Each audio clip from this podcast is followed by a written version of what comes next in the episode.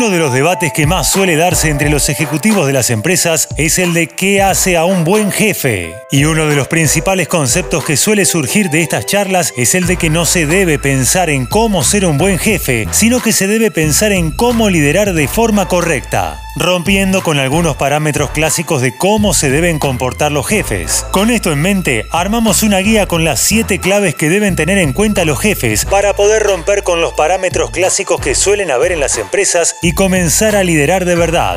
Soy Fernando Bolán y esto es Economía al Día, el podcast de El Cronista, el medio líder en economía, finanzas y negocios de la Argentina. Seguinos en nuestro canal de Spotify y escuchanos todas las mañanas. El liderazgo no consiste en dirigir a otros y tener muchos seguidores, asegura el escritor bestseller Robin Sharma, autor de libros como El monje que vendió su Ferrari o El Club de las 5 AM, mientras que agrega, consiste en ayudar a la gente a liberar plenamente su talento, persiguiendo una visión que tú le has ayudado a entender, que es valioso y tiene sentido. A continuación, las 7 claves que prometí al principio. 1. Querer a tu equipo. La primera de las bases en el buen liderazgo se centra en formar un buen ambiente de trabajo, y para eso es clave poder relacionarse con las personas del equipo, formando amistades, interesándose por su vida fuera de la oficina e incluso organizando actividades extralaborales con el único objetivo de pasar un buen momento. Es importante remarcar que esto se hace con el objetivo de crear un buen ambiente de trabajo y nunca debe ser realizado de forma forzosa, ya que en esa ocasión puede tener efectos adversos. 2. Saber delegar. Una vez que estos lazos de confianza se establecen, el siguiente paso está en aprender a delegar las diferentes tareas, dando responsabilidades a quien se lo merece y aprendiendo en el proceso cuáles son las capacidades de cada uno de los empleados. Esto se puede lograr asignando las tareas, transmitiendo cuáles son los objetivos y haciendo seguimientos grupales periódicos del trabajo realizado.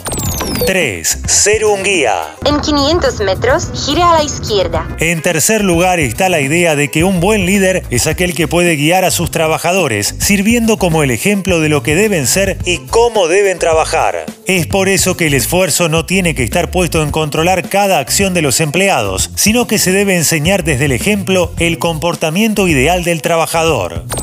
4. Capacidad de adaptarse. Una de las falencias clásicas de los jefes está en creer que los métodos para realizar los trabajos son únicos. En una época donde el avance de la tecnología suele ser más rápido que nunca, estar dispuesto a aprender nuevas técnicas y adaptarse a los nuevos elementos es una de las bases en un líder. Pero esto no va solo para las formas de producción, ya que también sirve el poder adaptarse a los cambios que tienen los empleados, entenderlos y poder cambiar las formas con el objetivo de ayudarlos.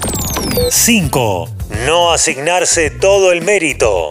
Algo que suele arruinar muy rápidamente el ambiente de trabajo se da cuando un jefe se asigna el mérito de algo que fue realizado en equipo, mientras que también suele ser perjudicial cuando culpa a su equipo por un error. En cambio, un buen líder debe ser capaz de darle el mérito correspondiente a su equipo, destacando incluso cuando algún empleado trabaja mejor, mientras que debe aceptar la responsabilidad en el momento que las cosas salen mal y ser el primero en buscar solucionar el problema.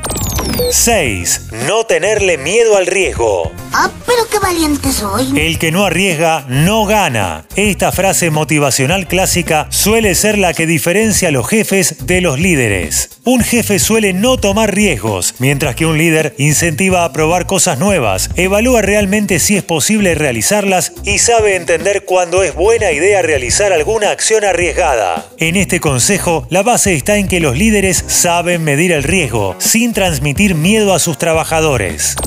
7. Motivar como líder. Por último, pero no menos importante, el entender cómo motivar puede ser un factor fundamental a la hora de ser un líder. El jefe clásico suele motivar desde el miedo, con la posibilidad del despido o el retiro de horas, siendo las formas más clásicas de hacerlo. En cambio, un buen líder sabe animar a sus trabajadores desde el ejemplo, mostrando estar predispuesto para todo y dando el ejemplo de cómo debe ser la actitud a la hora de trabajar. ¡Líder! ¡Amo al líder! Esto fue Economía al Día, el podcast de El Cronista. Seguinos en nuestro canal de Spotify y escuchanos todas las mañanas. Y si te gustó el podcast, podés recomendarlo. Guión, Mariano Gorodich. Coordinación periodística, Sebastián de Toma. Producción, Rodrigo Martínez y SBP Consultora. Marketing, Mariana Susanich. Hasta la próxima.